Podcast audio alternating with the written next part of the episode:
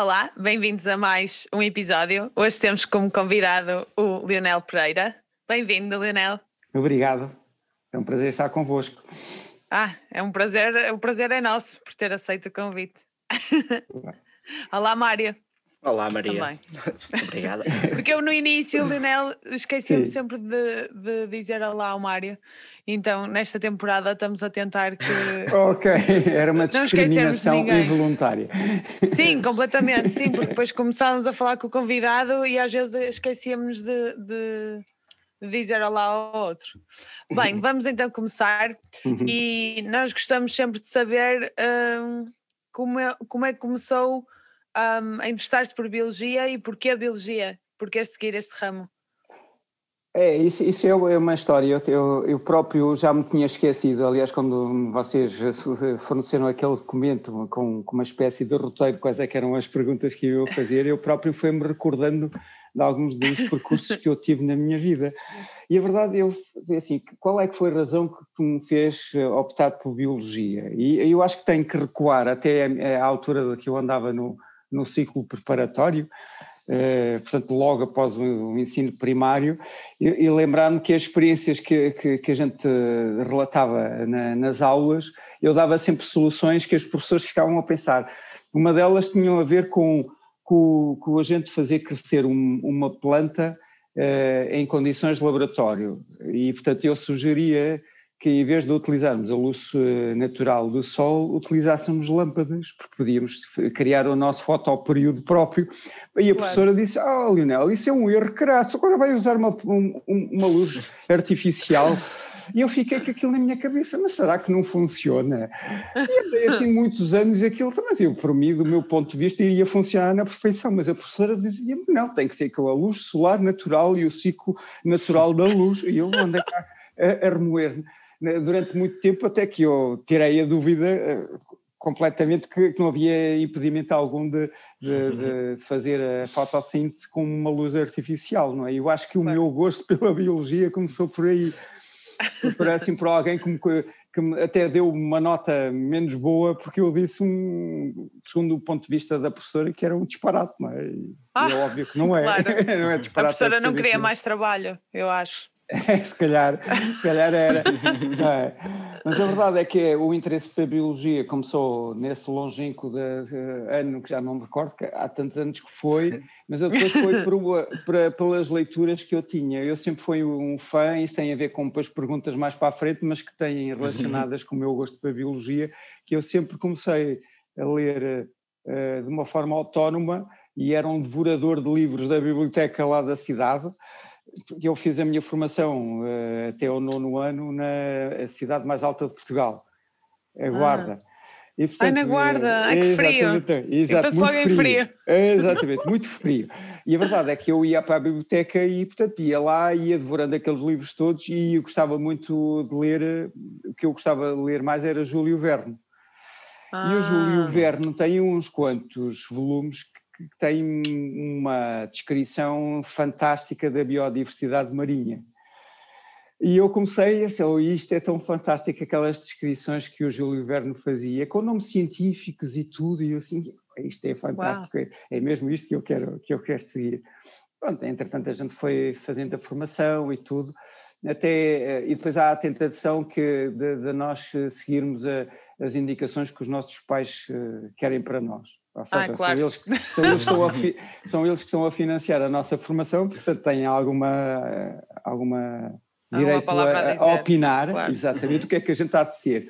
E o meu pai, o meu pai é, é, quer dizer, neste momento já, já está formado, já está num lar, mas na altura ele dizia, Leonel, olha, tu vais seguir eh, uma, das, uma de duas coisas, ou vais ir dar os meus consultórios, porque ele era médico dentista, ou vais para, para uma carreira militar, porque além de ser médico dentista, era militar, não é? E eu, pois, pronto, lá vai ter que ser, pensei eu, não é? Portanto, durante muitos anos eh, ignorei muito esta meu gosto pela biologia e, eh, e fui fazendo formação sobretudo nas áreas mais matemáticas, físicas, químicas e tudo, até com a Ah. expectativa de, de um dia entrar numa, numa, numa academia.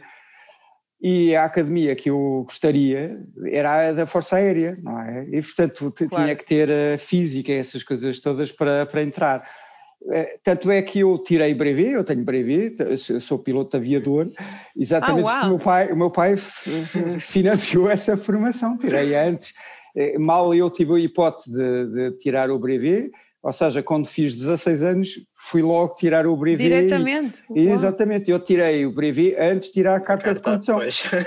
tirar a carta não dá para tirar antes dos 18 anos. Mas, o do Mas brevet, podia pilotar. Exatamente. Ah, uh, e portanto tirei o brevet, tirei essa coisa toda com a expectativa de, de, satisfazer o meu pai. Olha, vou para a Academia da Força Aérea, só que estive lá claro um mês e eu assim, olha, não aguento porque eu disciplina militar já tenho em minha casa desde que nasci, portanto não vou, claro, não vou por aí. Já é demasiada.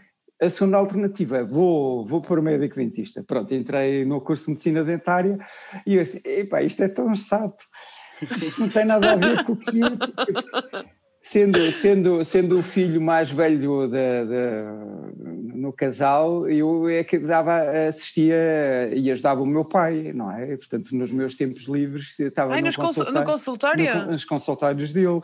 E, portanto, ah. ajudava a preparar, a desinfetar aquele material e aquelas coisas todas. Portanto, conhecia muito bem o ambiente de, de, um consultório. Mas eu assim, isto é mais do mesmo, também não, não tem nada de, de interesse em termos claro. de formação e de, ao fim do ano desisti da, da, licenciatura em medicina dentária e regressei a Coimbra, porque estava em Lisboa, regressei a Coimbra e disse ao meu pai, olha, aos meus pais, eu não, não, não, não vou seguir nem para a Força Aérea, nem para médico dentista, e vou, vou, vou, vou tirar um curso na Universidade de Coimbra que vai ser Biologia. E eles tiveram que aceitar e entrei em Biologia em, em, Coimbra. Foi assim que eu Ainda bem. É. E aqui estamos. E aqui estamos. Por causa exatamente, disso. Exatamente, sem dúvida. E não estou nada arrependido. Mas então, uh, tinhas dito que gostava uh, muito de, do mar e da biologia marinha e tudo, mas no final foi biologia, ou não? Foi só biologia? É assim, Ou na licenciatura? Coimbra, Coimbra foi a escolha, foi não só porque eu acho que sim, que a, que a academia é uma, é uma das melhores academias do, do país. Isto é um bocadinho de publicidade à minha universidade, mas eh, para além disso, os meus pais moravam em Coimbra. Naturalmente, acho que essa. Ah o, meu pai sendo, sendo da área da saúde, quando acabou o quartel na, na cidade da Guarda, ele teve que ser transferido para uma outra unidade militar e, portanto, ele okay. até na perspectiva, tendo dois filhos e que os dois filhos iriam ter fazer formação universitária, escolheu a cidade universitária mais perto, teoricamente, da, da Guarda, que é Coimbra, não é? Sim, Portanto, fica, fica, na, fica, em termos práticos, fica mais perto de, do que o Porto e de Lisboa. E, portanto, ele mudou-se para o Hospital Militar de Coimbra, e, os, e, a família foi atrás dele todo, não é? Portanto, Foram todos. Fomos todos, não é? Eu, portanto, como eu disse, acabei, eh, fiz o nono ano na Guarda e depois mudei e comecei toda a minha, a minha formação em décimo, décimo primeiro, décimo segundo já na cidade de Coimbra e, portanto, uhum. fazia todo sentido eu entrar na Voltar. Universidade de Coimbra. Exatamente, regressar. E depois é. o mestrado também foi na, na Universidade de Coimbra? Eu, eu, tenho uma história um bocadinho diferente do que é a atualidade, ou seja, eu integrei, okay. integrei a carreira de, de, de docente universitário muito cedo. Uhum. Ao contrário de agora que só. Aí na altura só... não havia. Era, era pré-Bolonha, é não? É, exato, pré-Bolonha, muito pré-Bolonha. Claro. E portanto. mas a verdade é que, que, o percurso de um docente do ensino uh, superior, ensino universitário, entra, entra normalmente com. Na altura eu entrei como monitor, ou seja, eu nem sequer tinha acabado a minha licenciatura quando fui convidado para, para integrar a carreira. Ou seja, ah, eu era okay. eh, oficialmente bacharel em Biologia. Ou seja, aí okay. comecei a dar aulas como bacharel, mas continuei a, a tirar a licenciatura. Ou seja, integrei a carreira, portanto fiz, fiz a licenciatura e depois fiz provas de aptidão pedagógica e capacidade científica, que é aquilo que, que era obrigatório para se prosseguir na carreira, que é equivalente a um mestrado, mas não é um mestrado, não é? Uhum.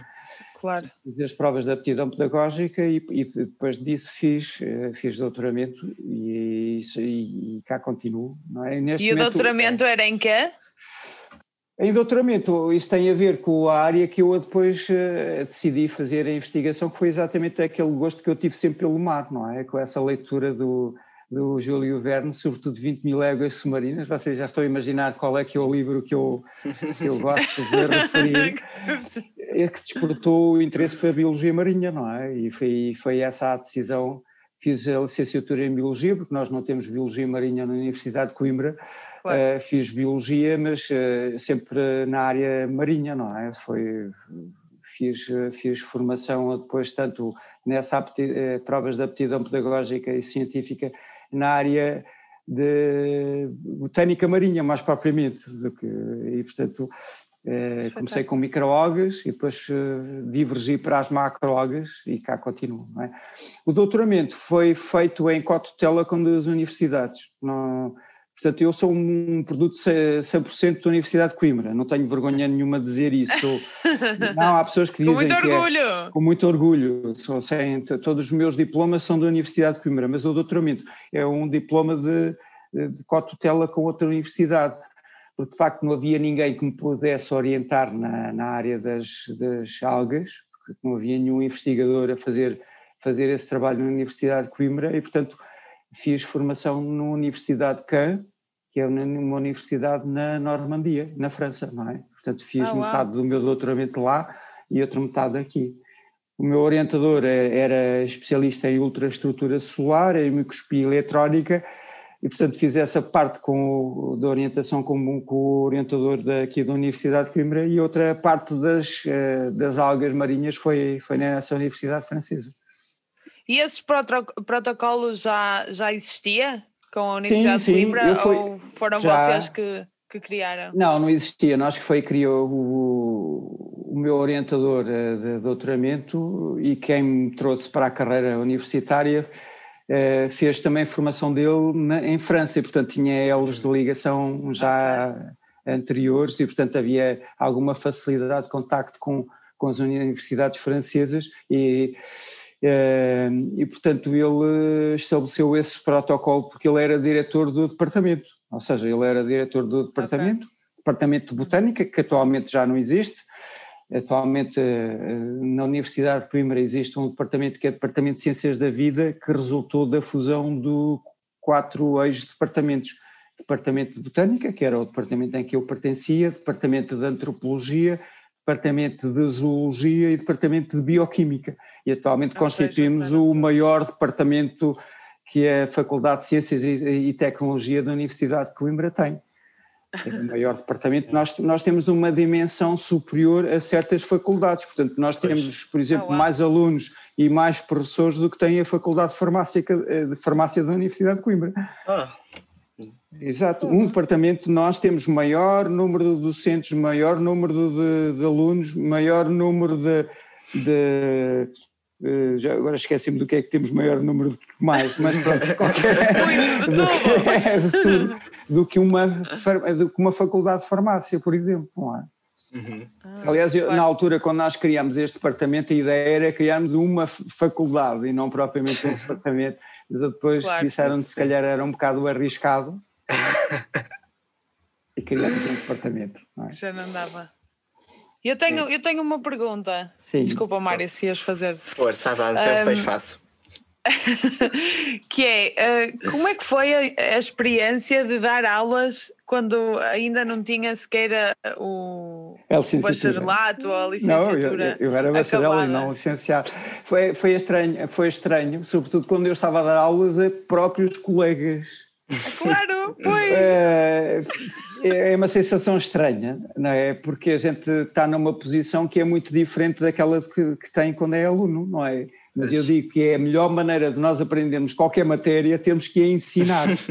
É não tenho qualquer dúvida de quando eu me senti no papel de ter que ensinar e mostrar como se faz, eu de facto tinha que me preparar de uma maneira uh, muito diferente daquela que eu me preparava antes como aluno porque quando a gente é aluno, prepara-se para ter a melhor nota possível, não é? Quando vai fazer um exame e as provas todas. Mas quando temos que ensinar, nós temos que estar preparados para ter, responder às dúvidas que surgem e, por claro vezes, e por vezes era difícil, portanto tínhamos que ter uma preparação muito superior àquela que teria só como, como aluno, não é? Portanto foi uma, uma situação os, os, dois, três primeiros anos foi, foi difícil, não, não foi fácil, para já porque eu tinha que conjugar o, o papel de docente com o papel do aluno, não é? Portanto, tinha, claro. tinha os meus horários, o que, o que fez com que eu tivesse que atrasar a, a conclusão da licenciatura um ano.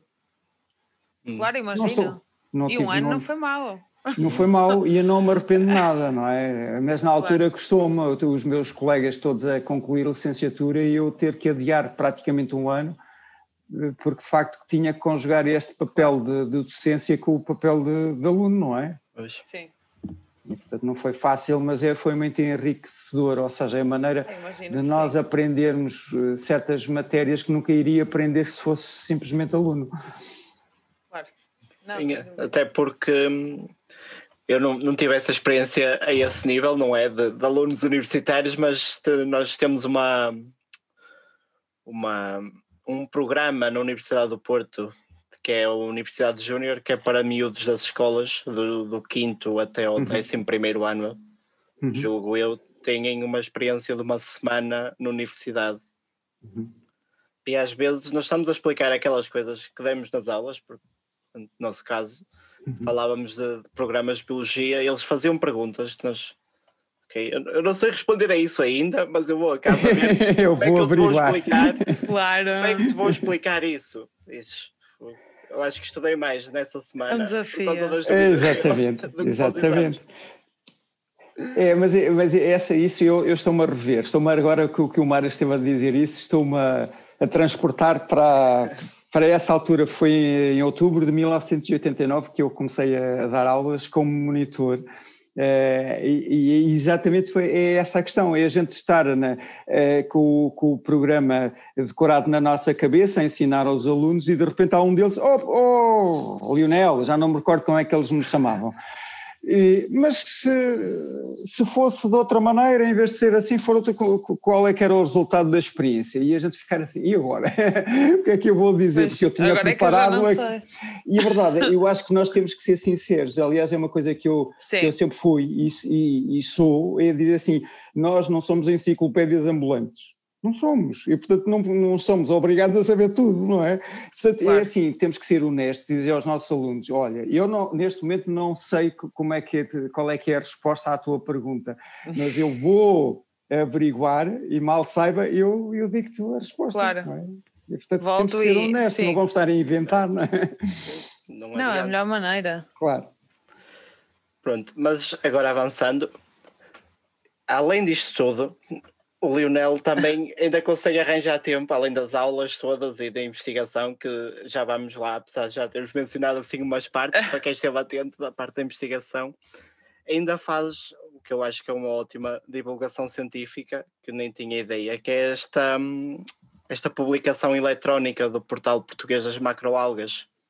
Não sei yeah. se, se, pode falar um pouco sobre isto. Claro, posso, posso. Eu, aliás, é um, é um dos meus uh, orgulhos, os meus filhos, se a gente pode chamar, é esse portal português das macroalgas. Uh, e, é, e é qualquer coisa que dá, que dá muito trabalho, para já porque tem uma componente que as pessoas não se apercebem que é em back-office, porque aquela informação tem que ser lá metida, ela não aparece automaticamente, alguém tem claro. que o fazer, não é? E eu, eu felizmente, eh, tenho eh, tenho alguma aptidão para a parte informática, porque o meu irmão é engenheiro informático. Uhum. Ah, Portanto, e quando eu tenho dúvidas nessa parte, eu, olha, oh Nelson, dá aí umas dicas como é que eu hei de fazer isso, e ele ajuda-me. E a verdade é que tem sempre essa parte em back-office que, que, que, o público que vai a essa portal português das macrogas não se apercebe, mas que exige praticamente todos os dias nós darmos uma visita eh, em back-office ao portal para ver se está tudo em ordem, se as notícias estão claro. atualizadas, se as coisas estão. E, portanto, é qualquer coisa que de facto me consome muito, muito tempo. Mas é um orgulho ter aquela base de dados, porque ter uma coisa que tem uh, uma visibilidade internacional. E, e, e, é por isso que está escrita em inglês, ou seja, é uma base de dados que está em inglês porque é a língua universal.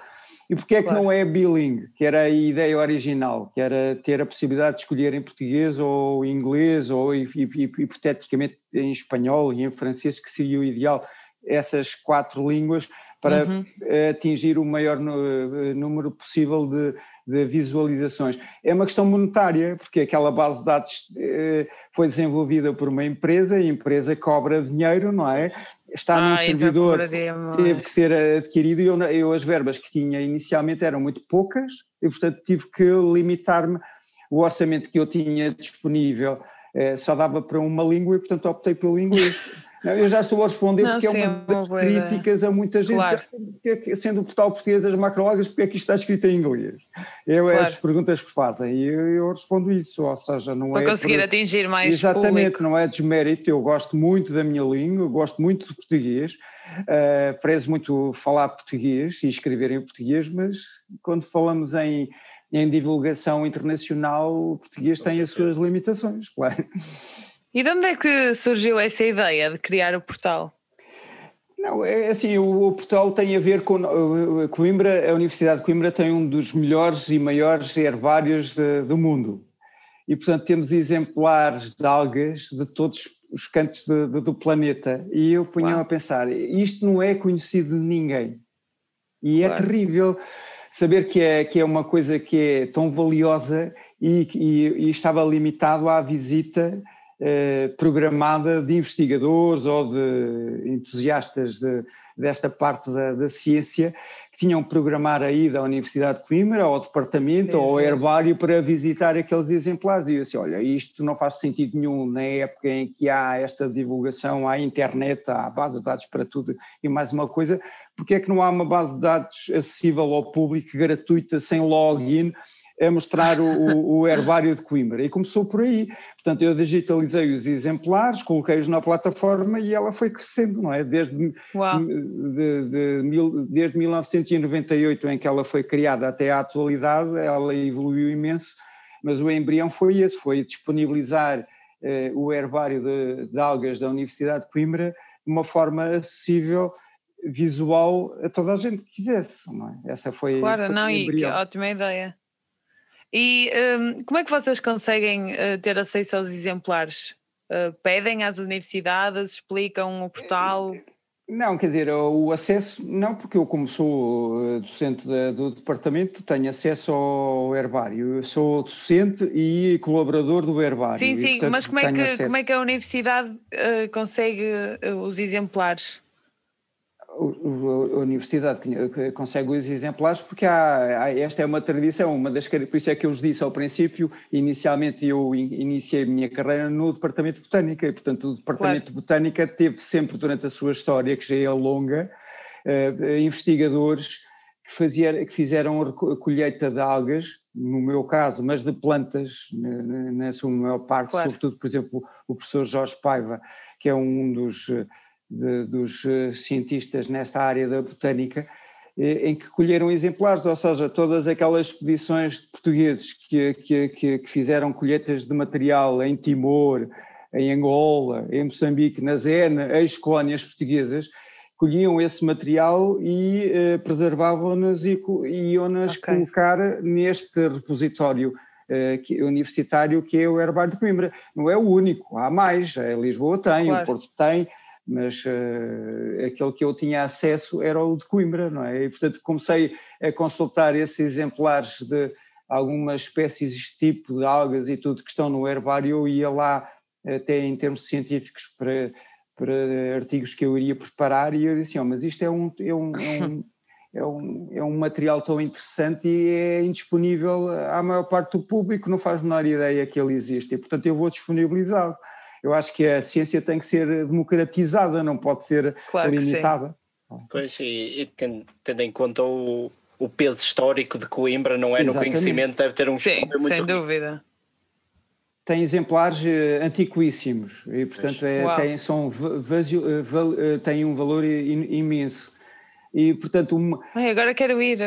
O, o facto, o facto, de, o facto de, de, eh, obrigar as pessoas, os investigadores, a ir pessoalmente ver esses exemplares, eh, automaticamente cria dois problemas. Um é o, o ser, uh, o criar a necessidade da deslocação. Bem, agora estamos em tempo, em tempo de pandemia, já viram o que acontecia, pois. se não existisse claro, esse portal Possível. Não havia a menor hipótese claro. de consultarem aqueles exemplares, mas eu acho que há um, um, risco acrescido, é que cada vez que a gente manipula material pois. tão antigo claro. tão delicado, há o risco de, da sua destruição, e portanto claro. eu acho que se nós tivermos o exemplar digital não há esse risco e o seu valor é praticamente idêntico ao, ao, ao consultar fisicamente um, um, um exemplar de, de herbário. Claro, e infelizmente não é, não estamos, estamos sempre sujeitos a que aconteça alguma coisa que se possa perder todo, toda essa informação, todo esse conhecimento. Claro, de facto há o risco real, tanto é que, eh, já que o Mário falou nisso, houve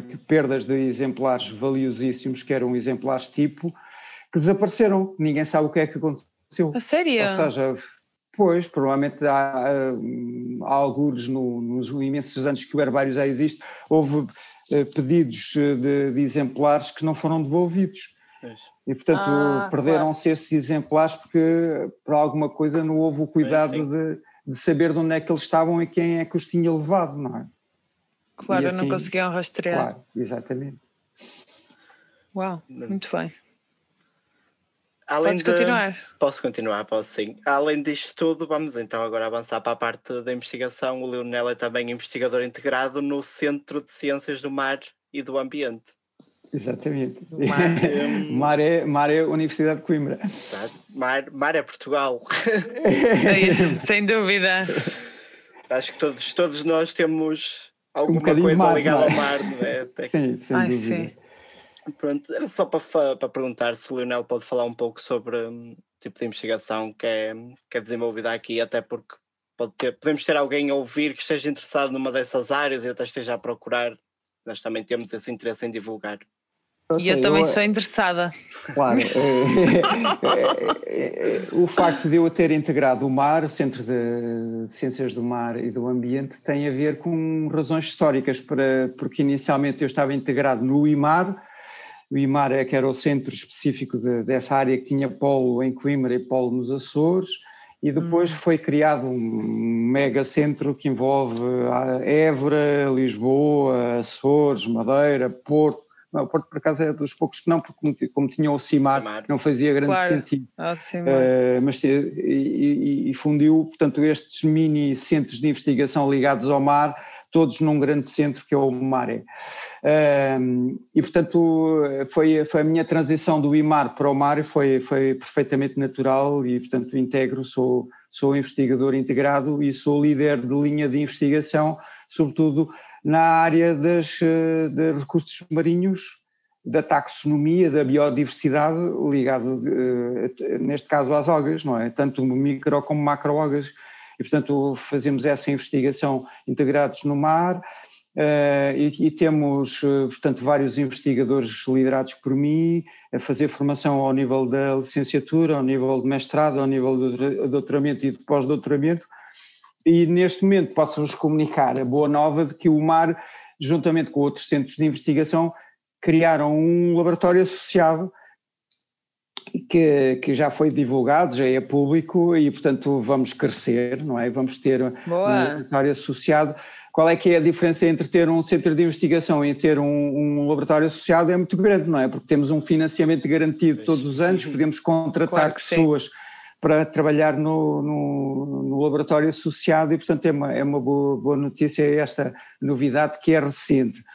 No entanto, a identidade MAR vai-se preservar apesar de ser esse centro de, de esse laboratório associado integra outros seres, uh, outros centros de investigação com outras vertentes, uh, aquilo que nos une é a investigação virada para o mar, não é sempre, portanto a área de investigação é, é, é sempre a mesma.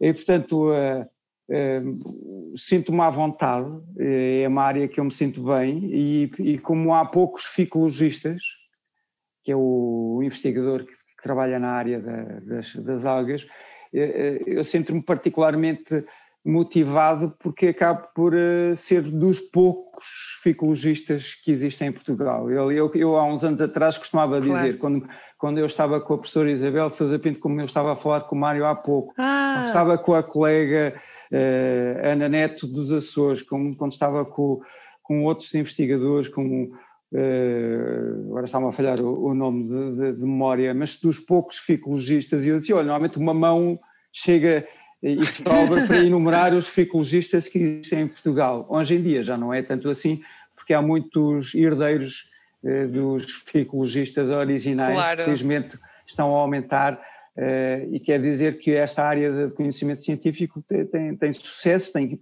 pernas para andar, para já porque nós temos um mar imenso, temos uma, uma zona dúvida. económica exclusiva de mar uh, imensa. Imensa. E, portanto, precisamos de muitos ficologistas para conseguir estudar toda esta imensidão de mar que temos. Mas, claro que sim. Mas por acaso Vocês... já tivemos, espera aí Maria, desculpa lá, sim, sim. já tivemos uma convidada anterior que foi a Raquel, e ah, por acaso falámos disso com ela, o potencial, até do ponto de vista turístico da nossa costa, porque mergulhar na nossa costa, ela disse que é lindíssimo, mas não é promovido, simplesmente. Sim. É assim, o nosso, o nosso turismo não é nada científico. Não.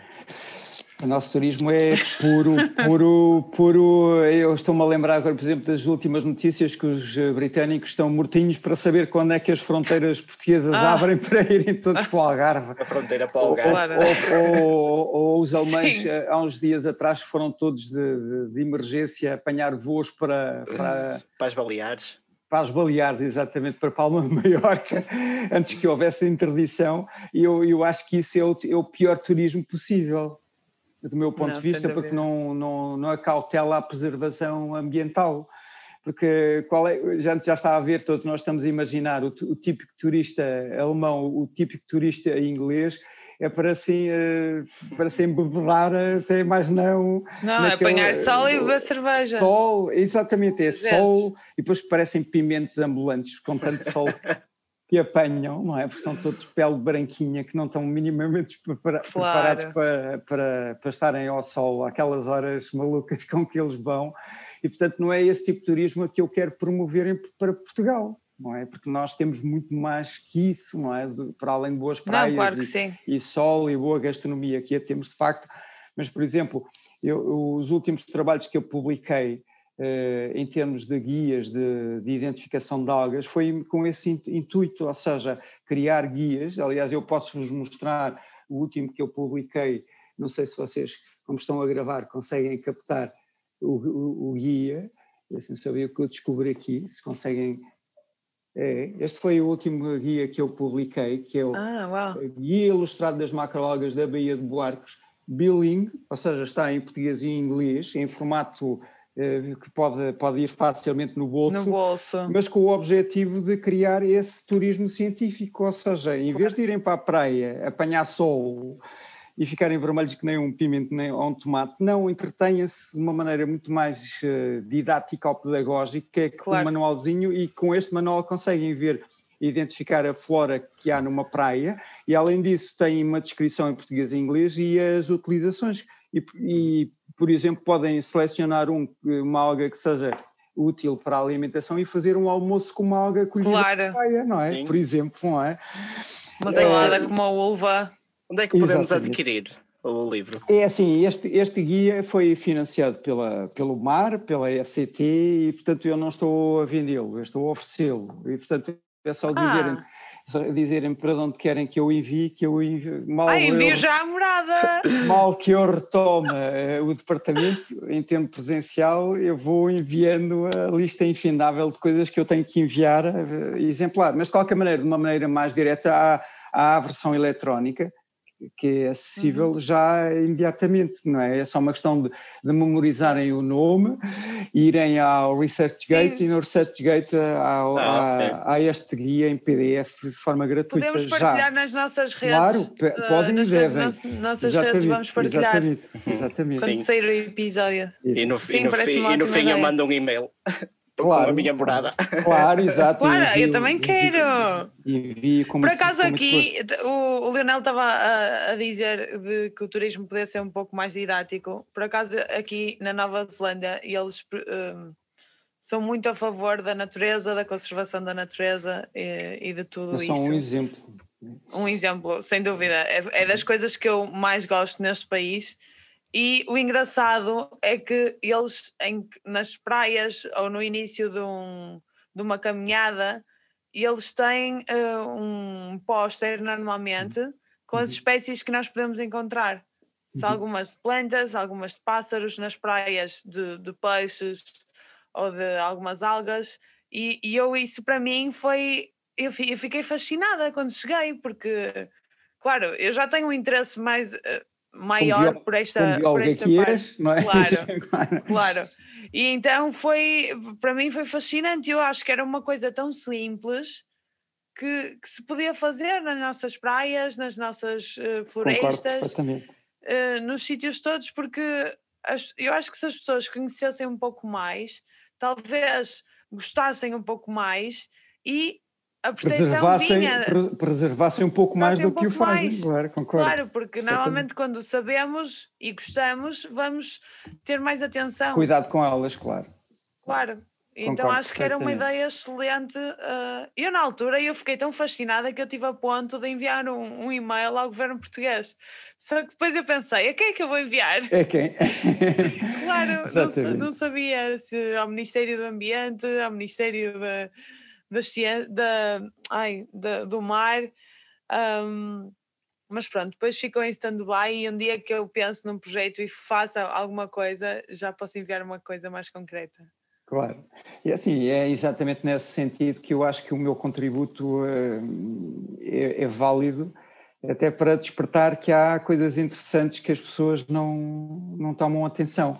Eu costumo claro. dizer, há um lema para mim, a propósito até de umas coisas, dessas perguntas que vocês me enviaram para mim, qual é que é uma, uma palavra ou uma frase que eu gosto de utilizar. As pessoas não preservam aquilo que não conhecem.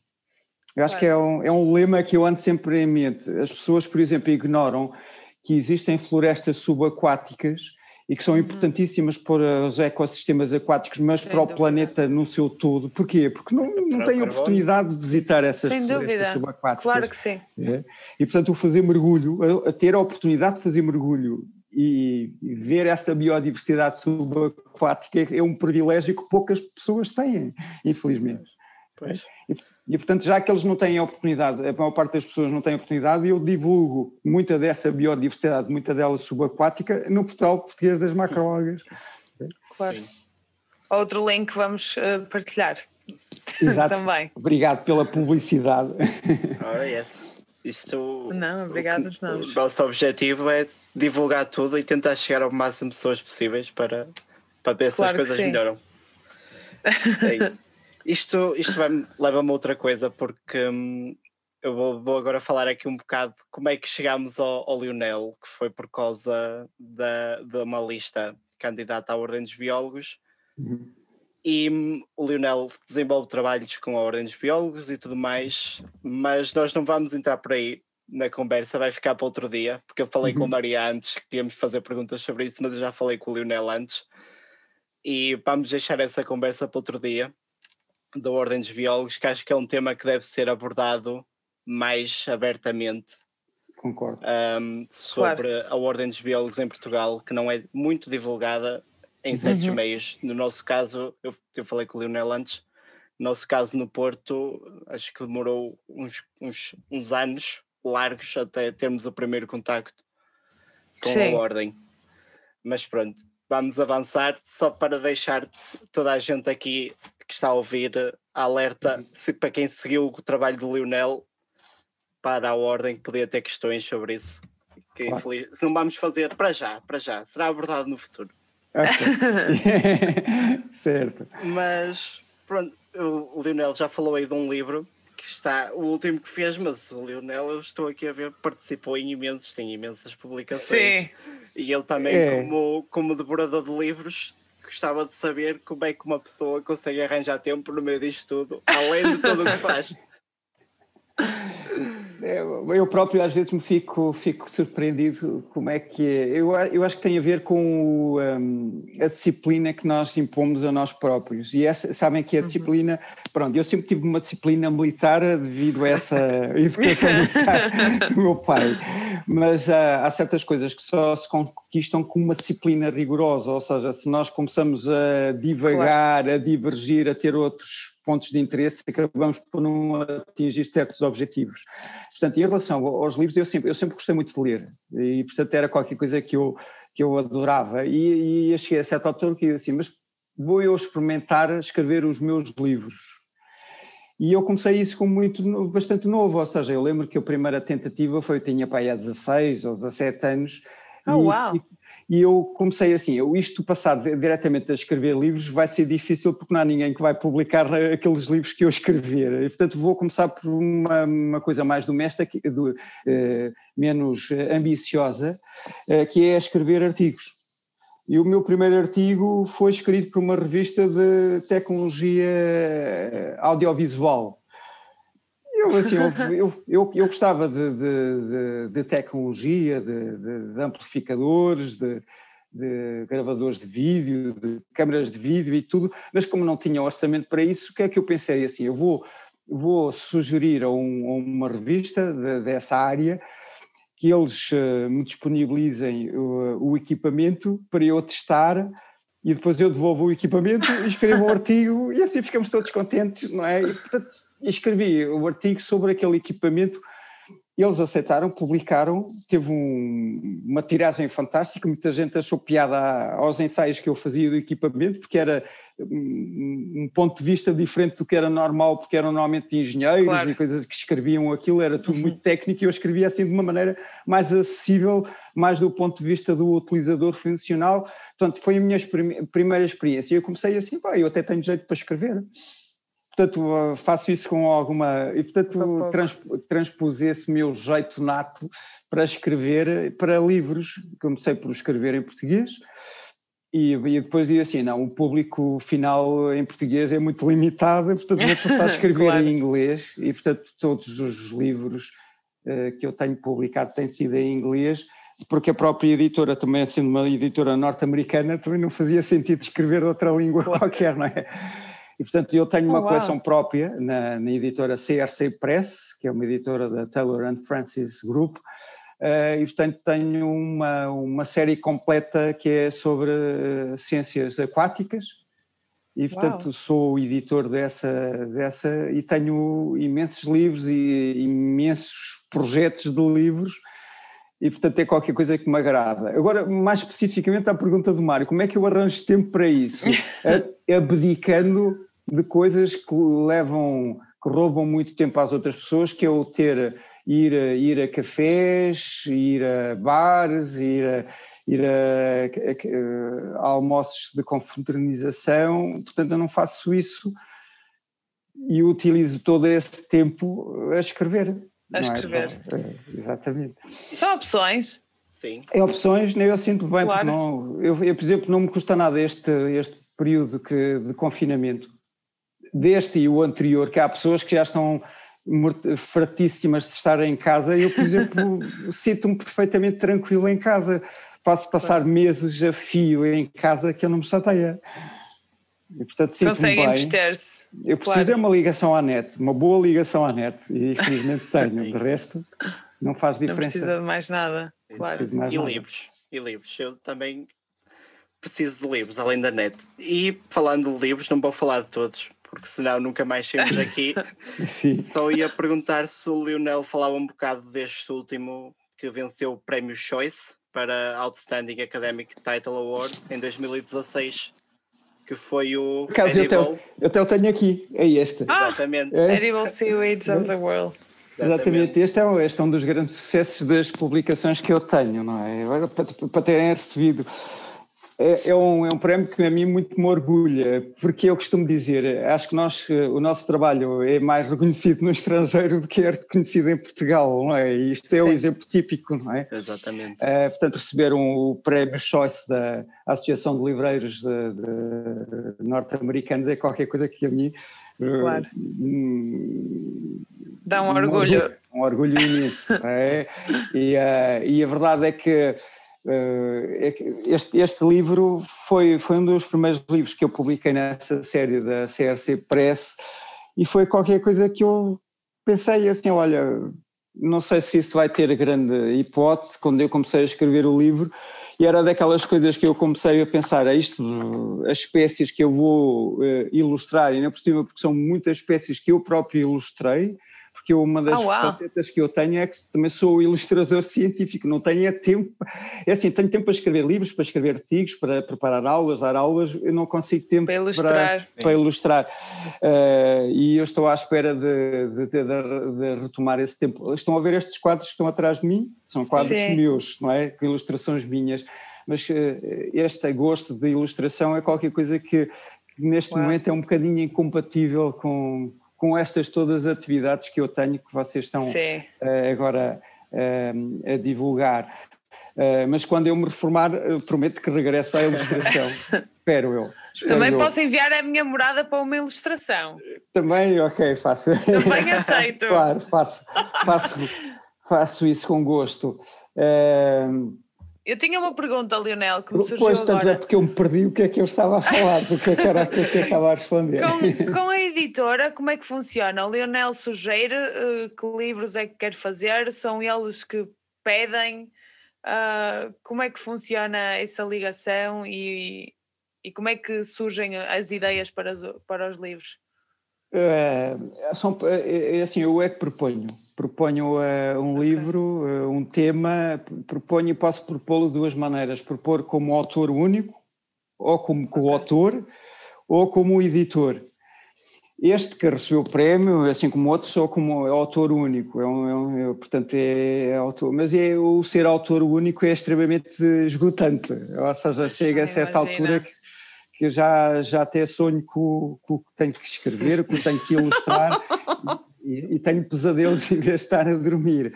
E, portanto, eh, ultimamente tenho feito isto mais como editor, ou seja, eu, eu proponho a ideia do livro, faço okay. os convites a pessoas que eu acho que têm a competência para escrever e eu tenho o papel de editor, não é?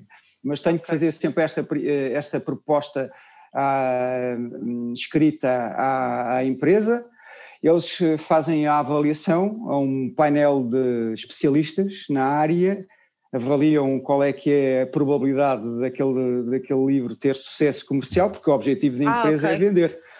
Não, claro. eles, não fa, eles não fazem uh, coisas claro. só por uh, como mecenas, eles não são mecenas, não é? Portanto, sim, eles, o objetivo é ganhar dinheiro. Portanto, se virem que aquilo tem uh, pernas para andar, em termos comerciais, dão luz verde e o avanço e, e, portanto eh, estabeleçam um prazo, um deadline aos autores, olha, tu vais para o capítulo tal, tu vais para este capítulo tal, porque, porque com este papel de editor que eu tenho, não só nesta série de livros, mas sobretudo no editor que sou também dessas revistas científicas, eu conheço uma imensidão muito grande de, de investigadores e conheço claro. aqueles, aqueles que são bons investigadores, que produzem boa ciência e que têm credibilidade, e é esses que eu convido.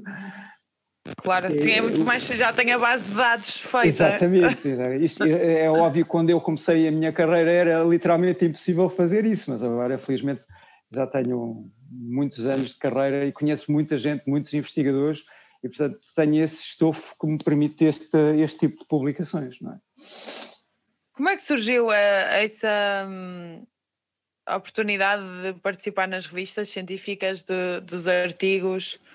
Foi o Leonel que foi à procura ou não, surgiu? Não, quer dizer, o, o jeito de procurar tem que ser eh, procurar sempre, mas uh, o, grande parte dos foram convites que, que as próprias editoras me fizeram, ou seja, a partir do momento isto tem a ver porque eu sou, se vocês visitarem o meu, uh, a minha página da Publons, que é de, de onde associada ao Web of Science, eh, lá está uma parte que tem a ver com o número de eh, revisões que nós já fizemos, que cada pessoa fez. E eu sou de um, um top reviewer, ou seja, eh, o Mário perguntou como é que eu tenho tempo para escrever livros, mas se eu somar ou escrever livros, ou escrever artigos e para rever artigos, pensa assim, isto, o Lionel não dorme, não é? Só, só faz isto, não é?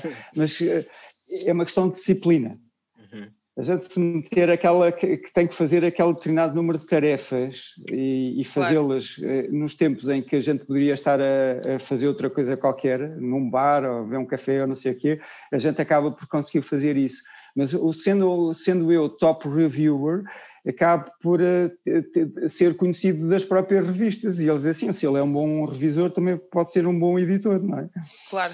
Exato. Sim, sim, e depois, claro, já se torna mais fácil de conseguir. Exatamente, é uma questão de. O custo é a primeira. Eh, a primeira vez é muito difícil e tem que ser com o nosso, o nosso esforço. A partir daí as coisas tornam-se um bocadinho mais fáceis. Eu agora já estou no papel de ir recusando convites. Eu recuso 90 e 99,5% dos convites que me fazem porque já não tenho tempo para fazer mais coisas. Claro, já não consegue. Ah, eu agora. Fala, diz, pergunta, diz, pergunta, podes perguntar, Maria. Não, eu ia passar agora para. ia perguntar das dicas. Exato, eu, eu, eu, ia dizer a mesma coisa. Falando do tempo, isto, esta conversa está a ser tão boa que está a desenrolar e nós já é estamos cerveja. Claro, e deixamos passar. Não, não temos noção. Eu acho que nós vamos voltar ao Lionel um dia. Sim. Mas vamos agora avançar para, para a parte mais, mais didática. Ok. Sim. É um íamos, íamos perguntar então uh, que dicas ou sugestões daria uh, aos nossos ouvintes, aos biólogos que querem seguir a sua área da, de, de ficologia ou da botânica um, eh, em geral? A, a, área da botânica é uma área de menor interesse do que a zoologia, do que a, do que a bioquímica e outras assim. Isso é, é notório mas é exatamente se uma pessoa gosta da, da, da parte das plantas, claro. e que eu costumo dizer, acho que há, um, há, uma coisa muito importante que as plantas têm, são produtores primários, sem elas nós não existíamos. Uhum. E as pessoas esquecem sistematicamente disso, não é? Claro. É, acham que, estão, que, que, que, dispensávamos muito bem termos florestas, dispensavam muito bem termos jardins, dispensavam muito bem, e eu acho que é um erro crasso pensar assim. E portanto acho que, claro que se sim. nós deixarmos de ter florestas, deixarmos de ter plantas, nós também iremos desaparecer muito rapidamente como, como animais dependentes que somos de, de produtores primários. E, portanto, eu, só isso por si eu acho que já é um tema fascinante e portanto eu acho que só isso cativa uh, os meus alunos só para vocês terem ideia, os números clausos da, da, licenciatura em Biologia na Universidade de Coimbra andam na ordem dos 100 e, e, qualquer coisa, alunos todos os anos. Portanto, entram, ah, entram muitos alunos todos os anos. Uh, e eu não quero cativar esses alunos todos, não tenho a aspiração de dizer assim que todos vão gostar da, da área que eu, que eu faço, que eu ensino se houver dois ou três alunos em cada eh, ano letivo novo, eu já me dou por contente. É? Portanto, eu, eu, eu, em vez de ter a aspiração de ter um, um, batalhão de alunos a querer trabalhar comigo, eu não, eu prefiro ter um número menos eh, menor, um, um número menor de alunos entusiastas é, que, que, que, se esforcem a sério e que demonstrem o entusiasmo que têm quando estão comigo do que ter uma quantidade deles brutal que está ali só porque Sim. tem outra coisa para e fazer. Que, e que sugestão é que daria a esse grupito de, de alunos, de entusiastas, para seguir essa área? É, que... Basta o entusiasmo, Maria, é se calhar um entusiasmo tanto que a Maria e se calhar o Mário têm, que é o mar. Nós somos fascinados pelo mar. E quando eu levo os alunos a uma praia rochosa, em maré baixa, e, e, assim, olhem para esta biodiversidade e começam a dizer claro. esta é a espécie tal, serve para isto e para isto, esta serve para isto, para isto isto faz. Eles ficam super entusiasmados e, portanto, já não me largam mais, não é? Claro. E, e, esse entusiasmo, entusiasmo não é só em alunos que estão em formação, até os próprios professores, como eu disse ao Mário, faço formação na Ordem dos Biólogos e, portanto, todos os okay. anos eh, tenho cerca de 30 professores que fazem essa formação. Eles próprios têm esse entusiasmo porque eles estão a regressar à época em que eles eram alunos, não é? Estão claro não sim. ali como professores, mas estão ali como alunos, portanto, estão ali com Aprender entusiasmo. um pouco mais. É, é, é, Por acaso foi uma coisa que eu sempre gostei. Eu costumava ir para, para a Póvoa de Barzinho no verão e quando, quando dava para ir às pocinhas ver o que estava lá, Claro. Já era o bichinho a falar. É fascinante. é fascinante, é, é, fascinante. E às vezes é difícil pôr em palavras o fascínio é, que a gente tem sim, por, por isso, não, é? não. E a curiosidade que nos é nada, claro. eu acho, de muitos ou quase todos os biólogos que têm esta curiosidade de querer saber mais, de, de ir e, e ou seja, a atenção ao detalhe, que claro. conseguimos notar a diferença entre às vezes as pessoas olham e parecem dois arbustos iguais, mas se calhar nós eh, olhamos de outra maneira e vemos claro, que não, há é alguma coisa diferente, são duas espécies diferentes. Exatamente. Um, coisas assim tão simples que para nós é, não sei, é espetacular, é fascinante. E, portanto, claro essa, essa escolha por, por esta área tem às vezes muito pelo próprio eh, interesse nato das pessoas. É que eu, assim, eu prefiro claro. poucos, mas que de facto que estão entusiasmados com aquilo, do que muitos só porque estão ali porque não têm outra coisa para fazer, não é? Claro que sim. Ou porque são daquelas áreas que, que viram moda de repente, porque há muito interesse, há muita procura do mercado de trabalho, então entra muita gente nessa área assim de um momento para o outro, porque Pronto, isso, isso e outras. Não, mas eu acho que ainda há pior que isso, Mário. Eu acho que, é, que é, todos têm noção, eh, vocês têm uma noção que há muitos biólogos que entraram e não, não era a biologia a primeira escolha. Ai, sim, Muitos sim. deles sim. são sim. candidatos a médico que não tiveram a média necessária para entrar em medicina. Sim. E uh, eu acho que estes são pessoas que vão viver o resto da vida decepcionados, nunca vão ser biólogos verdadeiros, não é?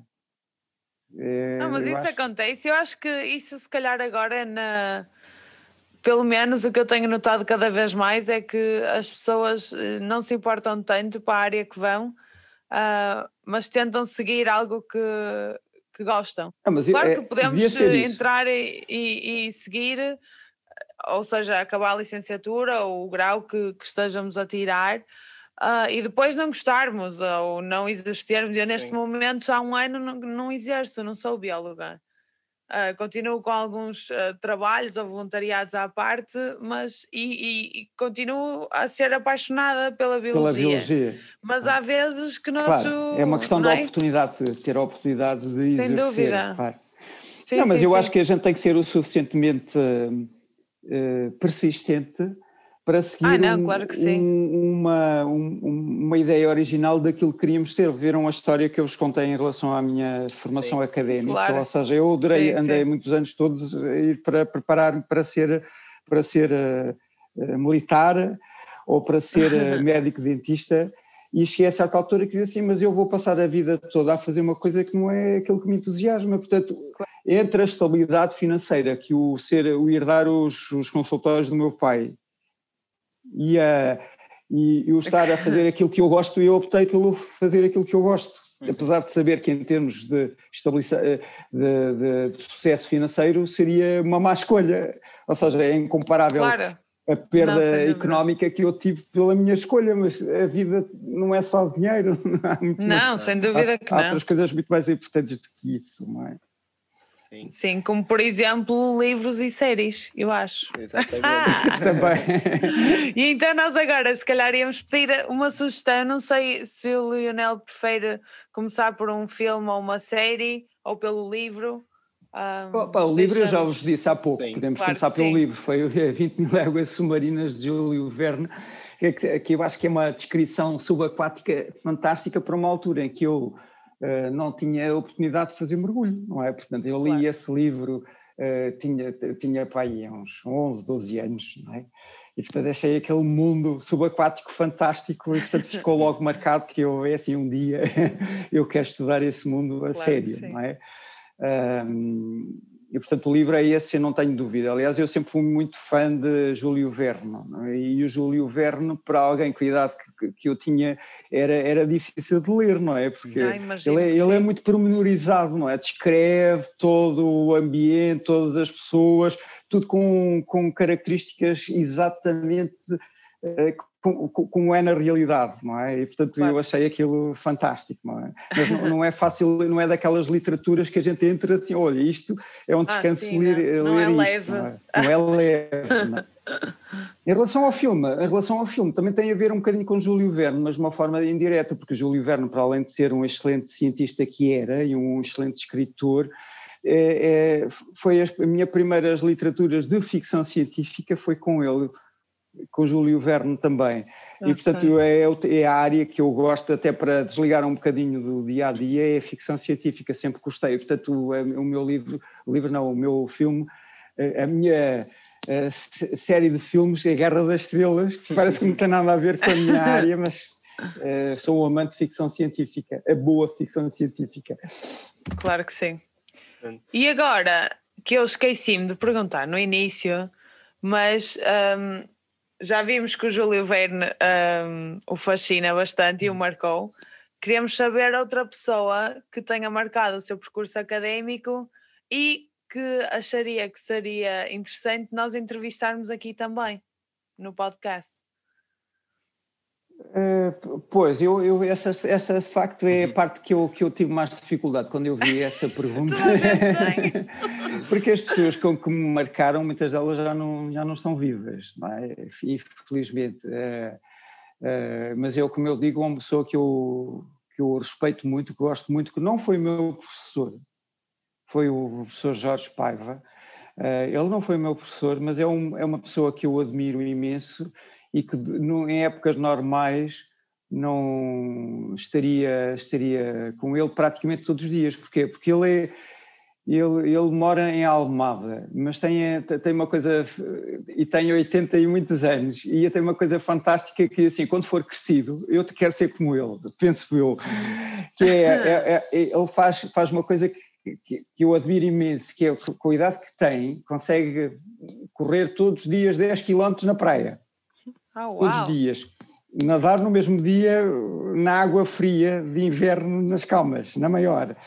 Todos os dias, coisa que eu não consigo fazer. E, e, consegue fazer outra coisa é, é impressionante, que é viaja todos os dias de Almada para Coimbra e de Coimbra para Almada, porque ele, a casa dele, com a atual esposa, é em Almada, portanto... Uhum. Claro, não, faz esse percurso e portanto faz todos os dias isso. Agora não faz porque estamos todos confinados. é, e, e, portanto tenho a oportunidade de, de, ele, durante muito tempo foi meu colega de gabinete, agora atualmente não é, mas é o meu colega de almoço, porque almoçamos praticamente todos os dias quando estávamos desconfinados. E portanto todas as conversas de alguém já viram que somos gerações completamente diferentes. Uhum. Eu, sou, eu nasci em 66, toda a década de 60, ele nasceu muitos anos antes de mim, mas é uma pessoa que transmite um conhecimento de, em termos de linha temporal imenso, ou seja, com, consegue comparar como é que era a vida uh, no tempo da ditadura. Ele nasceu em, em Angola, portanto, conhece muito bem o que, o que, era a vida em Angola, conhece muito bem como é que é a, a formação na Universidade de Coimbra, porque ele também é um produto da Universidade de Coimbra, não é? eu acho uma pessoa fantástica, portanto só poderia recomendar a pessoa Jorge Paiva. Não sei se vocês acham que será uma pessoa interessante para entrevistar. Não, não, claro que sim, nós aceitamos todas as sugestões.